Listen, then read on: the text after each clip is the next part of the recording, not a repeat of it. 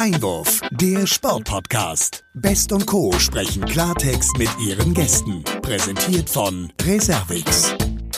Ja, hallo und herzlich willkommen, liebe Podcast-Fans, zu einer weiteren Folge unseres Podcasts Einwurf, der Sportpodcast. Heute haben wir eine besondere Premiere, denn mein Kollege Sebastian und ich haben es tatsächlich geschafft, 21 Folgen nur mit Männern zu sprechen. Ja, das wollen wir natürlich ab heute ändern. Bevor wir zu unserem heutigen Gast kommen, begrüße ich heute den einzigen Mann in der Runde, meinen Kollegen Sebastian. Hallo Sebastian, geht's dir gut? Ja, moin, moin, Olivia. Das hast du sehr schön gesagt. Schöne Grüße aus dem Norden und äh, ja, mir fallen einige Steine vom Herzen, dass wir jetzt also sozusagen mit einer Damen- und Frauenserie weitermachen und äh, ja, auch der heutige Podcast hat es ja auf jeden Fall in sich. Ja, ich bin mal gespannt, wie wohl du dich tatsächlich in der Runde fühlen wirst, so als einziger Mann. Aber ja, das kannst du danach mal berichten. Wir wollen es auch gar nicht länger spannend machen. Ich freue mich sehr auf unseren heutigen, heutigen weiblichen Gast. Ja, sie ist eine deutsche Schauspielerin, Autorin, Moderatorin, Produzentin, ehemalige Fußballspielerin und Sportbotschafterin der Stadt Köln. Sie hat also schon einiges auf der Liste. Die meisten kennen sie sicher aus der Sendung Wissen macht A. Und ja, es ist keine andere als Shari Reeves und ich hoffe, die Leitung steht. Und äh, ja, rufe einfach mal rüber. Hallo Shari, bist du da? Ja, ich bin hier. Hallo Olivia, hallo Sebastian. Schön, äh, danke für die Einladung. Das ist das, was die Amerikaner immer sagen. Ich weiß nicht, ob ihr schon mal CNN oder MSNBC gucken. Die sagen immer, thanks for having me. Sehr cool. Schön, dass du da bist. Danke. Ja, ich hoffe für dich natürlich, äh, du fühlst dich geehrt heute als ähm, erste Frau in unserem Podcast. Also wurdest äh, ausgewählt. Ja, absolut. Klar, also ich meine, ne, die Ersten werden die Ersten sein und bleiben, von daher alles super. Wobei wir ehrlich gesagt schon ein bisschen schlechtes Gewissen haben. Also ähm, es ist jetzt, glaube ich, nicht nur ähm, positiv zu bewerten, dass wir 21 Folgen nur mit Männern gemacht haben. Also das, da haben wir ein bisschen schlechtes Gewissen, muss ich sagen. Nein, das braucht ihr gar nicht. Ich kann das auch gut verstehen. Es ist ja immer noch so, dass, ähm, dass der Fußball nach wie vor so ein bisschen ähm, ja männerlastig ist. Das ähm, lässt sich ja nicht äh, ausschließen. Und von daher kann ich das sehr gut nachvollziehen. Aber umso schöner ist es doch, wenn es jetzt anders wird ab heute. Richtig, ja. Ja, wo wir beim Thema Podcast vielleicht gerade sind. Ähm, wir sprechen ja hier mit einer richtigen, mit einem richtigen Profi sozusagen. Du bist ja selbst im Podcast-Geschäft tätig. Ich glaube, zu Beginn von Corona. Vielleicht kannst du uns mal so ein bisschen berichten. ja, man muss ja das Leben immer ein bisschen mit Ironie tragen, finde ich. Und ich habe halt so versucht, äh, das Thema Corona ähm, so ein bisschen locker flockig ähm, rüberzubringen und habe dann einen Podcast gemacht, der natürlich rund um dieses Thema ging erstmal. Ähm, ich komme auch ehrlich gesagt gar nicht dazu, das gerade auch weiter fortzuführen, weil ich eben auch äh, noch einen eigenen Kanal gerade neu gemacht habe bei YouTube. Wissen macht smart heißt der Kanal. Und ähm, da habe ich gerade das Thema USA-Wahl weil mich das auch immer ähm, von Anfang an schon seit Jahren sehr beschäftigt hat und ich natürlich wissen will, was passiert da eigentlich in den USA. Guck mir auch vermehrt seit Jahren schon amerikanische Nachrichten an, weil ich viele Freunde da habe und das interessanterweise auch immer davon abhängig gemacht habe, welcher Präsident da gerade Präsident ist, ob ich da hinreise oder nicht. Und ähm, deswegen teilt sich das gerade so ein bisschen zwischen Podcast und ähm, Videocast auf. Aber es wird jetzt bald wieder einen Podcast geben und ob der wieder zum Thema Corona wird, das weiß ich noch nicht. Das kommt immer drauf an, was mir gerade so in den Kopf kommt. Deswegen heißt es ja auch ein Tag in meinem Kopf. Hm. Aber äh, da sprichst du es an. Also ich meine, ein Kanal zu diesem Thema ähm, da kann man ja eigentlich permanent senden. Also wie machst du das? Da ist ja eigentlich so viel Bewegung drin und äh, wie gehst du damit um? Also was, was ist das Kommunikationsziel an der Stelle? Wie sehr richtest du dich da auch nach den tagesaktuellen Themen?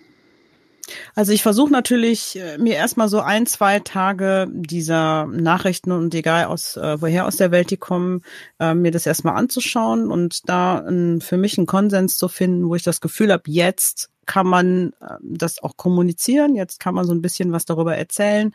Und dann versuche ich das natürlich auf meine ganz unnachahmliche Art und Weise zu tun, weil also jetzt mal, Leute, jetzt mal ehrlich, man kann ja nicht mehr alles so ernst nehmen, was da draußen passiert. Ja, da passiert, ich, ich weiß es, ganz viele jetzt sagen, oh, die Demokratie, ne, irgendwie, ähm, wir müssen Angst haben. Ich sehe das auch ein Stück weit so, dass Europa fast die, die, die letzte stabile, instabile Festung der Demokratie ist, nach wie vor, aber dennoch mhm. ähm, ist es ja auch wichtig zu, zu schauen, ähm, was passiert in den anderen Ländern, weil die ja auch in irgendeiner gewissen Weise vorbildlich für uns sind, insbesondere Amerika als größte westliche Nation der Welt.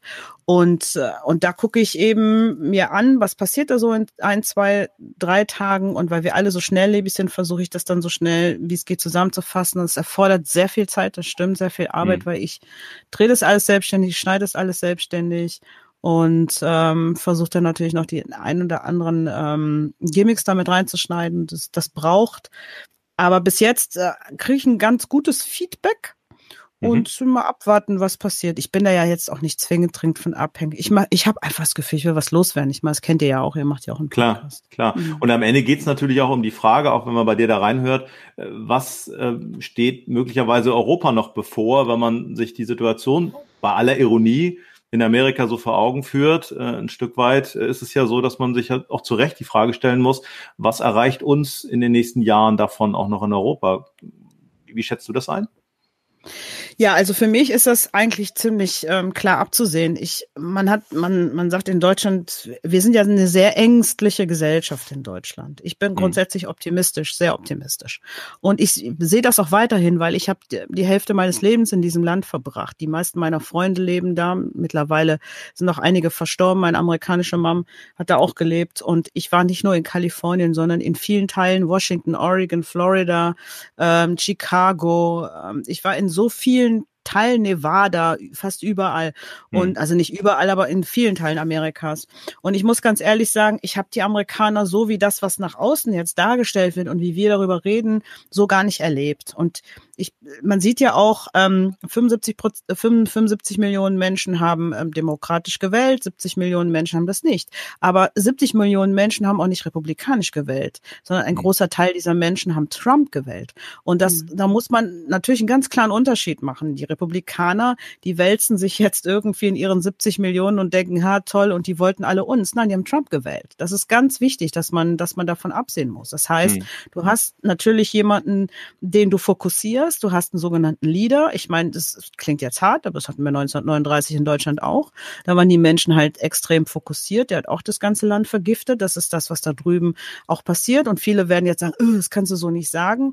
Aber man muss die Dinge realistisch betrachten. Und wenn dieser Leader, dieser, dieser Führer im wahrsten Sinne des Wortes, der Kopf ähm, jetzt da wegbricht, da muss man eben gucken, wie reagieren dann die Menschen da drauf. Und, ähm, und dann, dann hofft, hofft natürlich, ähm, eine republikanische Mehrheit, dass die ähm, den immer noch hinterher trotten werden, wie sie das vorher auch gemacht haben. Und ich verstehe auch, dass die verloren sind und dass die Ängste haben, die Menschen, und dass man, ähm, dass, dass dieser, dieser, dieser Trump es einfach geschafft hat, ähm, die da abzuholen, um jetzt mal einen großen Bogen zu machen, was wir mit Wissen macht auch, auch geschafft haben all die Jahre lang, die Kinder auf die gleiche Ebene zu holen, eine Sprache zu sprechen, die damit anzusprechen. Und heutzutage sagen die, hey, ich bin mit der groß geworden, ne, irgendwie, das ist, das ist auch, das ist eine, eine, eine ähnliche Form von ich erreiche jemanden, ich nehme den mit und äh, mache den in gewisser Weise, ich will nicht sagen abhängig, aber ähm, der weiß halt, wo er es her hat und er weiß eben,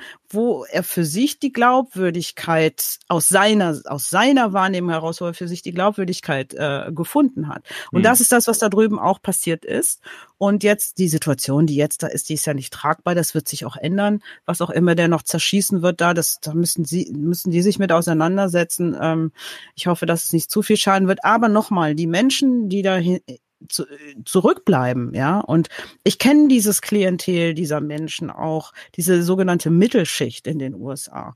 Ich, ähm, viele meiner Freunde sind da auch drin. Ich kenne aber niemanden, der Trump gewählt hat, davon abgesehen. Aber dennoch muss man, muss man die auffangen. Und da glaube ich nicht, dass die Republikaner in ihrer Gru Gruppierung, in der sie sich befinden, jemand Adäquates haben werden, der diesen Platz, den der ausgefüllt hat, ähm, erfüllen könnte. Das wird ganz schwierig für die und darum halten die so an dem fest. Ähm, mhm. Auf der anderen Seite besteht natürlich da auch ein Stück weit die Gefahr, ähm, dass dieses Festhalten auch nach hinten losgehen kann, weil die wählen ja gerade den Senat neu, dann haben wir in zwei Jahren die sogenannten Midterms, da wird die andere Hälfte des Senats neu gewählt. Ähm, und da muss man eben gucken, in welche Richtung das geht. Das weiß man jetzt noch nicht. Aber ich bin, um das jetzt mal abzurunden, am Ende des Tages wisst ihr, ich bin ein Menschenfreund, ich bin empathisch und ähm, ich sehe, ich sehe keine Politik, ich sehe erstmal den Menschen. Und ich versuche mich immer in die Situation eines Menschen zu versetzen, um zu, zu, um zu erahnen, was denkt der Mensch darüber, wie handelt der Mensch oder wie reagiert der auf, auf, dieses, auf diese Aktion. Ich glaube, das ist das, was entscheidend ist. Und das ist etwas, was viele unserer Politiker auf dieser Welt nicht mehr haben, die haben keine Empathie. Das ist ja das, was bei uns in Deutschland, um jetzt mal ähm, die Brücke wieder zurückzugehen in die andere Richtung, das haben wir in Deutschland ja auch was, diese ganze Corona-Geschichte, ähm, die wir haben. Deswegen bin ich eine totale Verfechterin von Professor Streeck. Ähm, und da geht es nicht um Inhalte, sondern es geht um die menschliche Führung einer Person, die etwas erkannt hat, was ganz wichtig ist. Ich bin in einer Generation, ich bin so freiheitsliebend aufgewachsen. Hm. Ich habe die geilste Zeit der Welt erwischt. Ich habe Party gemacht. Ich war in Clubs mit 13 Jahren bis morgens früh und meine Mutter hat es nicht interessiert. All diese ganzen Dinge. Und was macht man jetzt? Man, man macht uns gefügig, man macht uns abhängig. Ich war gestern hier in einem Supermarkt 11.11. will mir was zu trinken holen, hole eine Flasche Prosecco, weil wir hatten hier ein paar Gäste zu Hause, aber nicht karnevalsmäßig, sondern wir haben Podcast aufgenommen, dann stoßen wir immer auf ein bisschen an. Dann nimmt die Frau die, aber wirklich kommentarlos die Flasche, geht heute nicht und stellt die weg. Und da stehst du da und denkst du, bin ich jetzt nicht mehr mündig? Kann ich das nicht mehr für mich entscheiden? Und das sind aber alles, ne, um das nochmal zusammenzubringen, ganz kurz, dann bin ich auch, sorry fürs viele Reden, dann bin ich auch fertig. Ah, ähm, super, ich äh, freue mich, dass du redest. Wir hören genau zu. Ja. ja. Okay, das hat, das hat auch ganz viel mit, ähm, mit einer Vorbildfunktion zu tun, wenn wir über Demokratie sprechen, ja. Hm. Weil das hat ganz viel damit zu tun, was passiert in anderen Ländern, was gucken wir uns davon ab, wie ist die Stimmung in der ganzen westlichen Welt im Moment, ähm, wo ist sie oben, wo ist sie unten, wie gehen die Menschen damit um, ähm, was finden wir für Lösungen, weil im Moment habe ich so mit diesem ganzen Corona-Thema, ich finde es schwierig zu beschreiben, was ist da richtig und falsch, da stecke ich zu wenig drin, bin keine Wissenschaftlerin, aber ich nochmal von der menschlichen Seite interessieren mich immer zwei Dinge. Erstens die Jugend, hm. zweitens die älteren Menschen. Die älteren Menschen befinden sich auf ihrer allerletzten Reise. Wir haben nicht, wir haben nicht das Recht, denen vorzuschreiben, wohin die Reise geht und wie die Reise geht. Und das tun wir gerade. Das finde ich nicht mhm. okay. Man muss Lösungen für diese Menschen finden. Es gibt sie. Man kann die, ähm, wie, der, wie, wie Professor Strick so schön gesagt hat, das ist Monitoring halt, ne, die Pflegekräfte, dass man genau weiß, ähm, wer hat mit wem Kontakt gehabt und so weiter und so fort. Äh, Sicherheitsmaßnahmen treffen, Masken und so, was man sowieso alles macht, aber noch viel intensiver macht. Aber diese Menschen so auszugrenzen, die so wegzukapseln von der Gesellschaft, das ist eine Unfassbarkeit. Und sowas kann ich nicht unterstützen und auch junge Menschen, die vielleicht 18 werden, die in dem, in der Zeit 18 werden, du da in der Zeit, ich, wir waren alle mal jung, weil ich kann verzichten. Ich habe doch alles erlebt schon, also nicht jetzt alles, alles, aber ich habe so viel erlebt, ich kann verzichten. Schon einiges, ich kann auf jeden Fall. Jahr, ja, genau. ne? Wir können doch alle mal ein halbes Jahr verzichten und uns mal zu Hause in die Bude reinsetzen und mal die Tür zu machen und nur zum Einkaufen vor die Tür gehen. Aber es muss für junge Leute eine Lösung gefunden werden und für ältere Leute sowieso, weil sie verdienen es, dass wir das tun. Beide Gruppen. Und das ist etwas, was mit Demokratie zu tun hat in der ganzen Welt. Wir haben im Moment eine komische Stimmung und ich hoffe, die ist bald vorbei. Ja. Mhm. Zu dem Thema Jugend würde ich gern noch mal den Bogen spannen rüber zu deiner langjährigen Tätigkeit Wissen macht A. Nach 21 Jahren, glaube ich, hast du ja jetzt sozusagen die Moderation äh, da niedergelegt. Ähm, ich bin 30 Jahre alt, also du hast ziemlich viel ähm, mit dieser Sendung in meiner Kindheit äh, gemacht. Und ich habe gerade kürzlich erst wieder reingeschaut, also ja, ich fand es immer wieder faszinierend, wie ihr relativ schwere und komplexe Themen einfach erklärt habt. Deswegen würde es mich mal interessieren, wenn du jetzt einem Kind erklären müsstest, was die aktuelle Situation mit Corona, was ja, was das ist, was, wie würdest du das beschreiben? Jetzt hast du mich aber erwischt. ähm, das macht nicht abgesprochen. So. Ja, ja, das, weißt du, Olivia, das Problem ist jetzt, glaube ich, ähm, na, das Problem ist das falsche Wort. Ähm, die Situation ist die, das hängt ja immer von der Haltung ab, die man gegenüber einer solchen Sache hat. Ähm, da kann, man, kann ich mich natürlich jetzt veroffenbaren mit oder eben nicht. Ähm, ich bin dieser Tage gefragt worden, ob ich das unterstütze. 11.11. .11. Wir bleiben alle zu Hause. Und ähm, da habe ich ganz bewusst gesagt, das möchte ich nicht unterstützen. Ähm, ich finde das ganz schwierig, das einem jungen Menschen zu erklären. Ich würde, wenn ich das machen würde, also ich will das nicht wissenschaftlich, würde ich das nicht erklären. Aber es ist ja so, diese ganzen Viren, die wir um uns herum haben, da ist das Coronavirus ja nicht das einzige. Ne? Also wenn, wenn wir, wenn wir, ihr habt gerade Viren in euren Räumlichkeiten, ich habe Viren in meinen Räumlichkeiten, die sind ja immer und überall da. Ähm, ich glaube, die Art und Weise, wie wir das jungen Menschen näher gebracht haben, war nicht die richtige. Die war falsch oder grundsätzlich. Die war einfach nicht richtig. Und ich, ich würde bei jungen Menschen gerade versuchen, ähm, die grundsätzlich auf eine Zukunft vorzubereiten, wo solche Dinge immer mal wieder passieren können und auch werden, weil ähm, der Meeresspiegel sinkt. Ich habe keine mhm. Ahnung, was da unten so alles rumkriecht. Ich will es auch gar nicht wissen. Ähm, es wird wahrscheinlich auch irgendwas sein, und das klingt vielleicht jetzt etwas egoistisch, aber das sind ja Tatsachen. Das wird vielleicht etwas sein, was ich persönlich nie mehr, nicht mehr erleben werde. Ähm, aber dennoch ist es wichtig, dass man, dass man junge Menschen und ähm, um da jetzt nochmal auf deine Frage direkt zurückzukommen, dass man in den Schulen äh, vielleicht auch mal dieses Thema Klima, Umwelt, das sind für mich Themen, die habe ich vor Jahren, ich, hab, ich sitze seit Jahren in Talks und sage immer, warum gibt's das nicht als, als separates Unterrichtsfach und nicht irgendwo in Erdkunde verwurstelt oder was auch immer. Ich weiß sowieso nicht, was dieses Fach mir sagen soll, bis heute nicht.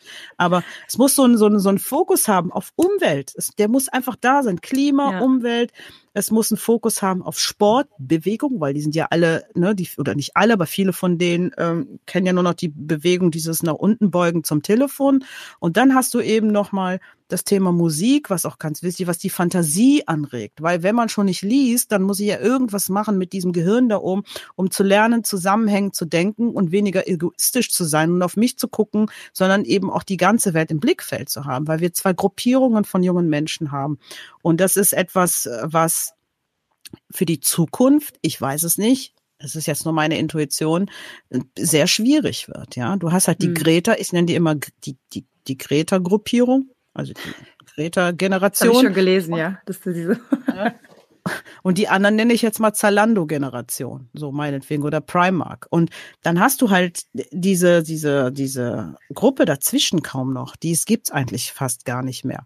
Und ähm, und darum nochmal, also was man den, wenn man etwas zu dem Thema Corona erklärt, ich würde es nie wissenschaftlich machen, sondern ich würde versuchen, denen zu sagen, erstens, es geht natürlich um Rücksicht etwas, was viele, und das ist kein Vorwurf, sondern das sind Fakten, viele junge Menschen so in der Art und Weise nicht mehr kennen. Und man muss hier in Schutz nehmen. Das hat mit dem Umfeld auch zu tun, das hat mit der Erziehung zu tun, das hat auch mit der Schule zu tun. So. Mhm. Es geht um Rücksicht auf den anderen oder auf die anderen.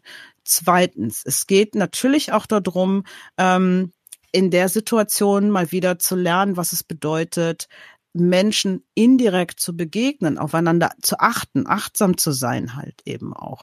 Es geht auch um das Thema Hygiene. Ja, es geht auch um das Thema Umwelt dabei. Das ist ganz wichtig. Es geht um Klima und Umwelt auch dabei. Das wären so meine Ansätze, wie ich versuchen mhm. würde, das zu erklären. Weil wenn man das hinkriegt, so vorausschauend zu leben, ähm, dass sowas eben nicht aufkommt und da haben die eine große Chance, dies zu tun, ähm, dann ist es, äh, dann ist es für die auch irgendwann machbar, das zu begreifen. Ich habe jetzt neulich äh, mit mit total sweeten YouTubern äh, so ein Ding gehabt, Utopia heißt das. Und da ging es ähm, darum, dass es einen, einen Energiekonzern gegeben hat, der hat das Ganze unterstützt, hat das auch finanziert, einen riesen Server irgendwo hingestellt, hat alles nichts gekostet. Und dann haben wir über das Thema ähm, Speicherkapazität auch gesprochen. Das ist so mein Thema, Lithium und so. um da jetzt den Bogen zu schlagen zu diesem Corona-Thema. Und dann habe ich zu denen gesagt, wisst ihr, ihr müsst halt immer schauen, dass ihr euch nicht instrumentalisieren lasst und dass ihr versucht, hinter die Kulissen zu blicken. Ihr müsst fragen, was passiert dahinter. Das reicht nicht zu sagen, wir haben jetzt ein Elektroauto und ich habe eine Lithiumbatterie. Ich muss wissen, wo kommt das her, wo wird das abgebaut, ähm, unter welchen Bedingungen wird das abgebaut, wie wird das hinterher entsorgt, ist es nachhaltig und ist unterm Strich es nicht einfach viel sinnvoller, mein eigenes Bewusstsein zu hinterfragen und zu sagen, brauche ich das eigentlich? Muss ich mit dem Auto fahren? Mhm. Hm. Ja.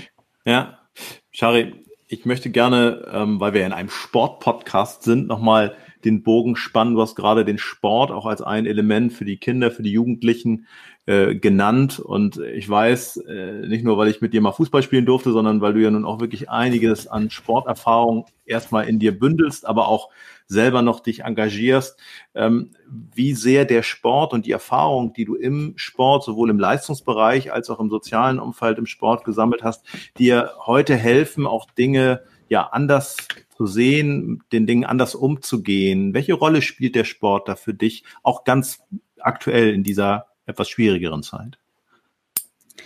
Also grundsätzlich ähm, äh, ist das natürlich so, dass der Sport, weil er eben und das ist ja nicht bei jeder Sportart so. Der Sport, den ich gespielt habe, es war Fußball, es ist ein Teamsport. Das heißt, du bist nicht allein auf dem Platz, sondern du hast immer einen gemeinsamen Fokus. Und dieser Fokus, wie in jeder anderen Sportart auch, bedeutet eben, es ist eine Competition. Es gibt eine Mannschaft, die gut ist. Es gibt eine Mannschaft, die schlechter ist. Ähm, manchmal hat man eben auch Glück und man ist trotzdem gut ähm, und, und verliert. Ähm, also hat man äh, nicht Glück, sondern Pech und verliert.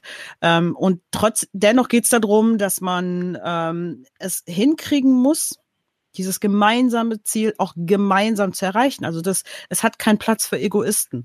Hm. Und ähm, und hier geht's um dieses äh, um dieses große Wort soziales Gefüge. Hier geht's einfach darum, wie kriege ich es hin, ähm, mit meinen ähm, Mitspielerinnen oder Mitspielern in dem Moment. Äh, das ist das ist im Grunde genommen auch sowas wie soziales Engagement, wenn man das so sehen will, ja. Mhm. Und der Sport. Ist ja aber auch, wenn ich da kurz einhaken darf, ein Stück weit auch ähm, ja vergleichbar mit dem, was du vorher sagtest, wenn wir über ähm, Verantwortung, soziale Verantwortung auch in Krisen- und Corona-Zeiten sprechen. Also im Prinzip eine Eigenschaft, die sich hier ja sehr ähnelt. Absolut. Das ist, ähm, um da jetzt mal ein Beispiel zu nehmen. Sonja Fuß kennt man, Inka Grings kennt man, Weltmeisterin, Europameisterin. Das mhm. sind Freunde von mir, wir waren im Skiurlaub gewesen, waren dann irgendwann von jetzt auf gleich, waren wir eingeschneit. So. Und jetzt kommt genau diese Situation, wo du merkst, du hast mal Sport gemacht. Wir waren zu dritt, wir hatten zwei Autos, eins unten am Berg, eins oben, weil wir haben oben auf dem Berg gewohnt, beide waren eingeschneit. So. Mhm. Also mussten wir Folgendes machen. Wir mussten bis um, es war 17 Uhr, wir mussten bis 19 Uhr durch den Tunnel, sonst wären wir nicht mehr rausgekommen. Und wir mussten alle drei am nächsten Tag arbeiten. Was machst du jetzt? Jeder kann für sich seine Tasche packen. Jeder kann für sich gucken, dass, oh, ich muss das Auto jetzt mal freikriegen, so, weil ich hatte mein Auto dabei. Die beiden waren zu zweit aus der Schweiz da. Wir waren in Österreich gemeinsam. Hm. Also haben wir Folgendes gemacht. Sonja stellt sich hin, sagt, du packst die Tasche, Du gehst runter mit der Schaufel und machst das Auto frei und ich mache hier das Auto frei. Das ist Teamsport. Mhm. Und das ist genau der Moment, wo du eben merkst, dass man dieses, ähm, diese gemeinsame Verpflichtung auf drei Personen aufteilt. Und das funktioniert sehr gut. Da funktioniert der Sport. Das ist im Alltag so, das ist im Beruf so. Du kannst immer ganz genau sagen, wer schon mal Sport gemacht hat ja, und vor allen Dingen auch welche Sport er aus, äh, also ne, welche Sportart die Person ausgeübt hat. Und das ist halt der große Vorteil, wenn man Sport macht. Hm. Und ich sag mal, das bündelt sich ja ein Stück weit dann auch daran, dass du unter anderem Botschafterin, Sportbotschafterin der Stadt Köln bist. Ähm, warum machst du das? Also gibt es da irgendwie auch einen, einen, Grund, den du jetzt so voranstellst, oder ist es eher die Verbundenheit mit der Stadt und mit der Region? Ja, das ist, das ist tatsächlich die Verbundenheit mit der Stadt. Das liegt einfach daran, ähm, dass, äh, dass, dass eine Stadt für mich ist, die wie kaum eine andere in Deutschland, eigentlich wie keine andere Stadt in Deutschland, mir ähm, persönlich extrem am Herzen liegt. Ich bin ja aufgewachsen, hier geboren, bin in einer Pflegefamilie groß geworden bei meinen rheinländischen Großeltern, die für mich ähm, sehr besonders waren in meinem Leben. Und deswegen bin ich da so eng auch mit verbunden mit dieser Stadt und mit diesem Verein auch FC Köln hm. und ähm, und allem, was diese bekloppte Stadt noch so zu bieten hat. Hm. Und von daher hat das ganz viel damit zu tun. Das ist so, das hat so was familiäres dann ja. so eine Erfüllung. Wo du sagst, erster FC Köln, Fußball gespielt hast du ja in Bad 9a, das kennen vielleicht nicht alle, aber die haben auch mal erste Liga gespielt und äh, darüber hinaus dann ganz kurze Zeit auch in Frankfurt. Gibt es da noch irgendwelche Verbindungen in die, ich sag mal, Bundesliga-Zeit zu diesen Vereinen? Also hast du da Kontakt? Ja, ähm, ja, habe ich, klar, auf jeden Fall. Ich kenne ähm, kenn noch Spielerinnen ähm, aus der Zeit, jede Menge sogar. Die Britta beispielsweise, die ja jetzt auch Co-Trainerin ist der Nationalmannschaft der Frauen, mhm. bei Wolfsburg gespielt hat unter anderem.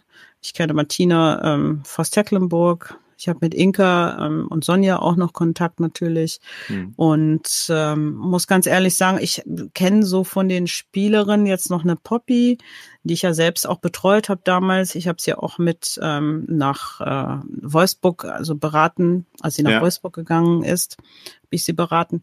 Ähm, und ansonsten kann ich, äh, kenne ich diese ganzen Spielerinnen zum Teil, größten Teil gar nicht, die danach gekommen sind. Hm. Ich finde auch qualitativ ähm, kann ich das wenig beurteilen, wie sich der Frauenfußball entwickelt hat. Das, was man sieht an den Ergebnissen natürlich. Und man guckt sich ja in der Regel so Europameisterschaften oder Weltmeisterschaften an. Ähm, muss man sagen, dass die alle extrem nah einander sind. Also mhm. von, vom Leistungsniveau her.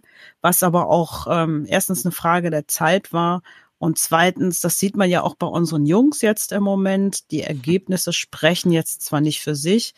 Auf der anderen Seite, ähm, der Fußballer weiß, er lebt auch vom Publikum. Das ist jetzt keine Ausrede. Das hat auch ganz viel damit zu tun. Und wiederum auf der anderen Seite muss man auch sagen, ist, dann haben wir halt mal eine gute Saison gehabt oder ein gutes Jahr oder gute Jahre. Jetzt sind dann eben auch mal andere da. Ne? Also mhm. man muss auch diesen Anspruch nicht immer so hoch hängen. Das tun wir in Deutschland ja gerne, weil wenn du mich fragst, ich habe äh, bei den letzten beiden Weltmeisterschaften richtig gelegen. Ich habe den Weltmeister und die Weltmeisterin vorher gesagt. Gut, bei den Frauen war es jetzt nicht ganz so schwer weil es wird meistens immer die USA, ne, irgendwie, weil die haben natürlich auch Granatenspielerinnen. Mhm. Also die, die betreiben diesen Sport auch, das ist unfassbar, wie, wie perfektionistisch die in diesem Sport sind, die Amerikanerinnen. Mhm. Und bei den Männern ist es total einfach auch gewesen. Ich habe vom ersten Tag an gesagt, das wird Frankreich, weil die Franzosen haben, muss man sagen, ähm, die haben so ein paar Länder, afrikanische Länder aussortiert und sehr minimalistisch gehalten, was sehr klug ist, weil so hast du dann auch nicht zu viele verschiedene Charaktere auf dem Platz, was ja ganz früher mal der Fall war, noch zu äh, Sinne den Sidans Zeit. Und die haben eine zweite, dritte, vierte, fünfte, sechste, siebte, achte, neunte Bank. Hm. Das sind einfach Fakten. Und die werden auch, wenn das jetzt weitergegangen wäre, die wären auch Europameister geworden. Auf jeden Fall, weil wie dieses, die sind einfach gut. Ne? Hm. Die, guck dir mal an, wen die hinten dran noch alles haben und wen die zu Hause gelassen haben, als die Weltmeister wurden. Das ist unfassbar. Und ich liebe es, die Fußballspielen zu sehen. Und die wenigsten Menschen, und das ist so ein, so ein Ding, das muss ich jetzt auch echt nochmal loswerden, die wenigsten wissen, wie, wie Frankreich eigentlich Weltmeister wurde. Die hatten eine Mannschaft, ähm, wie heißt der Trainer nochmal? Ähm, ehemaliger Spieler, auch Welt- und Europameister. Deschamps. Vergessen. Deschamps, genau, Deschamps. Dann ähm, Loris war im Tor, ne? Loris im Tor. Ja. Ja, genau. So, und in der Richtig. Kabine was. Ja, ja, danke. ich, Oliver, ich weiß das nur, weil ich immer äh, FIFA zocke, sonst wüsste ich das auch nicht. Jedenfalls. Sehr gut. Das beruhigt mich sehr, aber man, deswegen haben wir ja den Sebastian hier in der Runde. genau so ist er. Ja. Ähm, auf jeden Fall Loris im Tor, Deschamps als Trainer, Deschamps ehemaliger Spieler, der hat etwas richtig gemacht. Der hat ganz einfach gewusst, in der Kabine habe ich eigentlich gar nichts zu melden. So, das ist das, was Beckenbauer übrigens damals auch gemacht hat. Das ist so klug.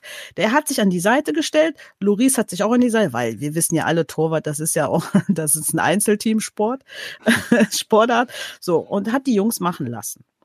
Und der, der Obermacker-Chef, der ja immer einer ist, ne, Pogba, mein Auto, meine Frau und ich, hat sich dann immer vor die Mannschaft gestellt und hat eine Rede gemacht. Er hat die, er hat die angefeuert, die Jungs.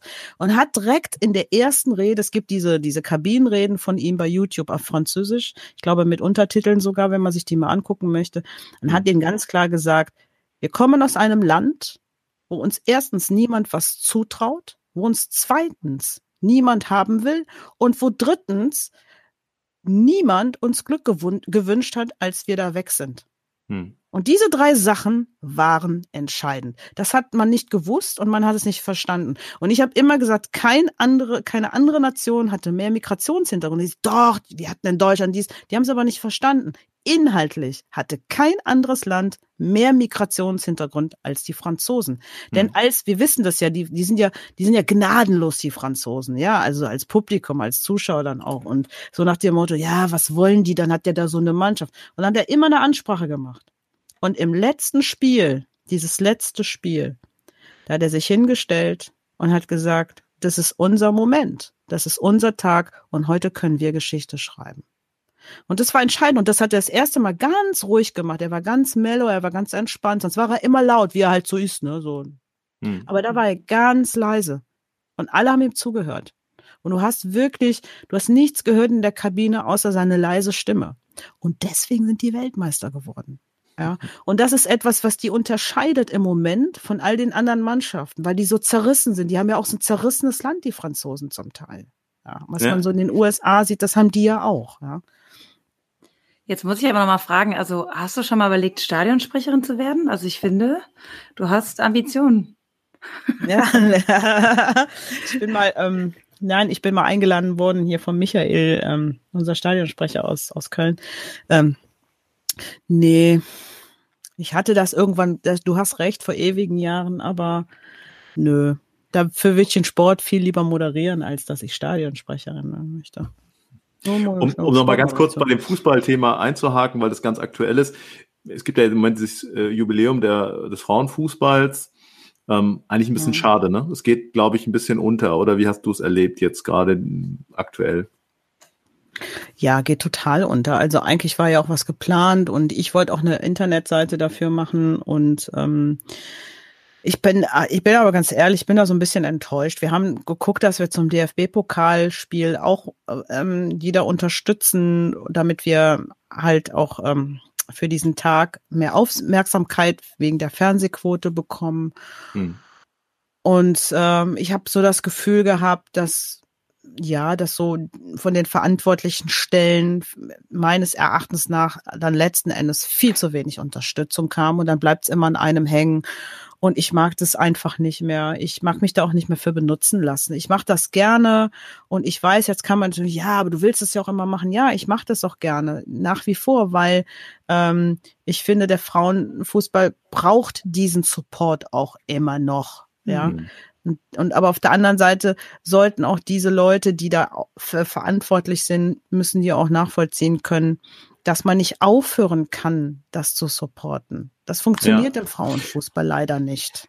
Ich kann das total nachvollziehen. Ich, ich musste darüber nachdenken, als Jogi Löw jetzt anlässlich der Länderspiele in der Pressekonferenz saß und vor ihm war dann so ein iPad und auf dem iPad war dann das Jubiläumslogo 50 Jahre Frauenfußball. Dazu hat er aber keinen Satz gesagt, sondern irgendwie darüber gesprochen, welche Leute gerade mal wieder irgendwie einen Zwicken im Oberschenkel haben. Also irgendwie da merkt man, wie inhaltsschwach das Thema letztlich im Moment in der Öffentlichkeit ankommt. Ja, aber es hängt ja auch immer von Personen ab. Ja, also das, das ist ja genau dieses Thema. Großer Bogen wieder in die USA. Das Thema da drüben ist ja nur so groß, weil es gibt eine Person, die polarisiert. Wenn du, wenn du jemanden haben würdest in Deutschland, der das ebenso genau so machen könnte oder würde, dann hast du eben auch ein Thema. Das hm. ist aber nicht der Fall. Und wenn Yogi Löw irgendwas nicht kann, dann ist es polarisieren. Das kann der einfach nicht. Das kann ein Klopp, da ist ja auch ein Typ für. Das kann ein Streich, mein absoluter Lieblingstrainer der Nation überhaupt in Deutschland. Und das können ein paar Menschen können das. Und die brauchst du dann. Und die brauchst du im Frauenfußball auch. Du brauchst jemand, der das kann. Wir hätten jemanden, die Person lässt man vielleicht da auch nicht, äh, lässt man nicht so ganz in, in den Vordergrund. Ähm, keine Ahnung. Ich, ich kann nur aus meiner Erfahrung heraus sagen, was den Frauenfußball anbelangt und äh, all die Verantwortlichen, die dafür arbeiten, so lieb wie ich sie alle habe, ähm, habe ich manchmal das Gefühl, dass die sich so gegenseitig auf den Füßen stehen. Und das mhm. finde ich sehr schade, weil ähm, der, der, der Sport verdient, eine, eine gleichbleibende Aufmerksamkeit. Das reicht eben nicht nur bei einer Weltmeisterschaft eine Aufmerksamkeit darauf zu haben oder bei einer Bundesliga-Meisterschaft oder bei einer Europameisterschaft, sondern es muss eine gleichbleibende Aufmerksamkeit einfach da sein. Und, ja. ähm, und das heißt, am Ende so eine Megan Rapino würde uns da Ja, das, das meine ich. Die polarisiert auch. Das habe ich genau gemeint. Das, wer ist das denn bei uns? Hm. Hm. Fällt ja. euch jemand ein? Also ich könnte jetzt spontan niemanden nennen. Keine Ahnung. Also fällt mir im Moment auch schwer. Ich glaube, man würde jedem, den man da jetzt nennt, eher vielleicht sogar ein bisschen Unrecht tun, weil er sich nicht in der Rolle mhm. sieht. Genau ja. so ist das. Ja. Vielleicht nochmal abschließend, um so ein bisschen auch in die Zukunft zu schauen. Was, ja, was wünschst du dir für, für die nächste Zeit? So sportlich gesehen auch, wie es weitergeht. Also sportlich für jetzt die äh, Frauennationalmannschaft oder Zum Beispiel, ja, für... genau, ja. Mhm. Okay. Also, erstmal sage ich dir, was ich mir wünsche und dann sage ich dir, was ich mir für die Frauennationalmannschaft wünsche. Also ich wünsche mir,